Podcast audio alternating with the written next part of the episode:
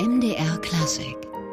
Genau heute vor 350 Jahren wurde François Couperin, einer der bedeutendsten Komponisten des europäischen Barock, geboren, ebenbürtig den Giganten Bach oder Händel zumindest auf einem Gebiet der Musik für Tasteninstrumente.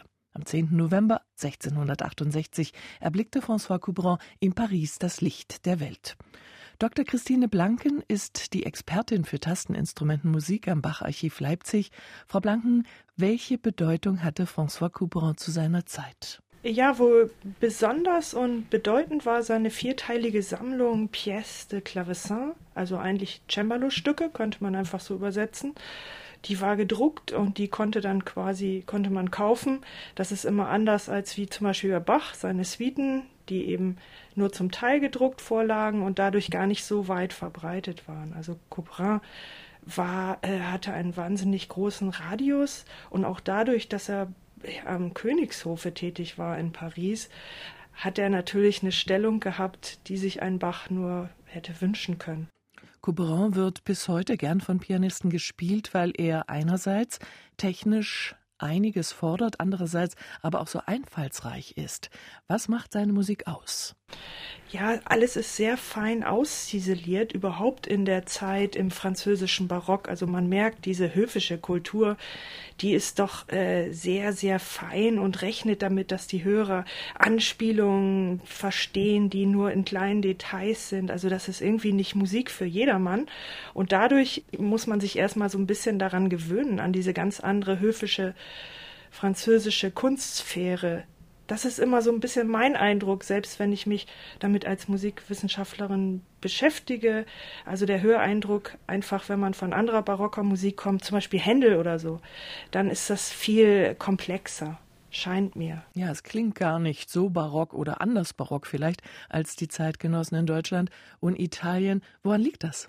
Ja, also was immer für die französische Barockmusik so interessant ist, sozusagen für die, für die mitteldeutschen Zeitgenossen, ist das ausformulierte System so von Verzierungen. Das ist ja viel komplexer als das, was man bei den Italienern kennt und das, was eben äh, die Mitteldeutschen vorher kannten. Und Bach ist einer, der schreibt sich dieses System von Verzierungen, von, von kunstvollen Ausschmückungen, einfacher melodischer Linien, schreibt er sich mehrfach ab, bringt es seinem ältesten Friedemann bei, auf der, also er, das berühmte Friedemann-Bach-Klavierbüchlein auf der ersten Seite erklärt er ihm die Tonnamen, dann kommt eine Tonleiter mit, der, mit den Fingersätzen und danach gleich äh, das Verzierungssystem mit den allerkompliziertesten kleinen Figürchen. Das finde ich immer interessant. Das kommt gleich als, als erstes im Unterricht mit dazu, dieses komplexe System. Hat denn Bach, wenn er sich mit diesem französischen Stil beschäftigt hat, auch Einflüsse mitbekommen durch Couperin? Hm, kann man nicht so einfach sagen. Also erstmal äh, war der Einfluss der französischen Hofmusik total stark. Couperin ist jetzt, der ist nur ein bisschen älter quasi als Bach gewesen und die Generation vor Couperin, vor allen Dingen die Organisten Grigny äh, und Dieupart, Danglebert und so, die sind für Bach deshalb wichtiger, jedenfalls denkt man das, weil man von Bach noch Abschriften von dessen Werken hat. Total viele. Bach hat ganze gedruckte Sammlungen sich notiert, als er in Weimar war und jung und noch was lernen wollte. Und bei Couperin ist es ein bisschen anders, denn dessen große Suitensammlung für Cembalo, die erscheinen zu einem Zeitpunkt, als Bach auch schon Suitensammlungen komponiert hat. Er braucht da sozusagen das nicht mehr so stark als Vorbild. Aber er hat sich einige Werke von Couperin abgeschrieben und zum Beispiel ein schönes Rondo findet sich im Klavierbüchlein für Anna Magdalena Bach. Da hat man lange gedacht, dass es ein Bachwerk sei und äh, das ist aber eben aus einer Kammermusiksammlung von Couperin. Wenn Sie sagen, die Suiten sind in etwa zeitgleich entstanden, mit ein paar Jahren vielleicht dazwischen, kann man sie denn vergleichen, diese Werke von Couperin und Bach? Ah, bei Couperin ist es ein bisschen anders. Erstmal sind es auch diese höfischen Tanzsätze, das ist gleich. Ähm, dann hat er ein anderes System äh, via Tonarten. Also bei Bach ist es so, eine Suite steht in einer Tonart und alle Sätze sind dann in einer Tonart oder mal ist einer noch äh, Dur oder Moll abwechseln. Äh, bei Couperin ist es ein bisschen anders geordnet und man weiß nicht genau, warum das so ist. Er spricht dann von Ordres, aber es ist zu komplex, das muss man jetzt gar nicht alles so wissen. Ansonsten sind da viele Gemeinsamkeiten, aber die Tonsprache ist doch sehr viel natürlich französischer als bei Bach. Aber was für Couperin wichtig ist, er, er nimmt ganz viele italienische Stilelemente auf und sein, sein musikalischer Gott ist quasi Corelli. Und der gilt ja als Erfinder der Triosonate und äh, Couperin schreibt viele Triosonaten, lässt die auch drucken. Und Bach bearbeitet zum Beispiel eine davon auch für, für Orgel.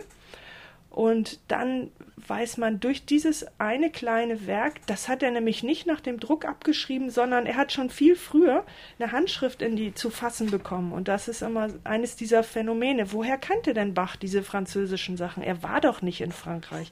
Er hat doch nie so eine Kavalierstour äh, gemacht oder so eine, so eine Kunstreise wie viele andere namentlich eben auch Händel und so weiter. Bach hat es nicht gemacht und kannte trotzdem diese ganzen Werke. Und dann nimmt man eben an, dass er zusammen mit äh, Johann Gottfried Walter, seinem äh, Kollegen an der Weimarer Stadtkirche, als äh, Bach in Weimar Hoforganist war, die beiden haben um die Wette gesammelt und haben sich gegenseitig auch so ihre Schätze gezeigt, die sie irgendwo erwerben konnten oder vielleicht auch durch den Weimarer Fürsten, der das irgendwo erworben hat, so dass die auch sozusagen im abgeschiedenen Mitteldeutschland an diese ausländischen Drucke kamen, die man sonst schwer kriegen konnte. Man hat sich also darum bemüht. Frau Blanken, dann ging 1715 die Ära des Sonnenkönigs zu Ende. Danach gab es auch noch etwas Glanz, aber der verblasste auch in Versailles. War denn Couperin so eine finale Gestalt auch einer barocken Epoche in Frankreich? Ja, das kann man wahrscheinlich schon sagen. Ludwig XIV. stirbt irgendwann und dann geht auch diese richtig fein ziselierte, absolut hochstehende Hofkultur so ein bisschen im Bach runter wäre sicher übertrieben, aber es ist nicht mehr so fein und Couperin wendet sich ja dann auch der geistlichen Musik zu. Das sind alles Werke, die man hier in Deutschland kaum kennt. Mittlerweile werden sie ab und zu mal von Musikverlagen aufgenommen. Sie sind ja auch lateinisch, man kann sie halt auch hier ganz gut aufführen, aber man nimmt ihn eigentlich als Suitenkomponisten wahr. Vielen Dank, Frau Dr. Christine Blanken vom Leipziger Bacharchiv. Am 10. November 1668 erblickte François Couperin, einer der bedeutendsten Komponisten des europäischen Barock, in Paris das Licht der Welt. MDR Klassik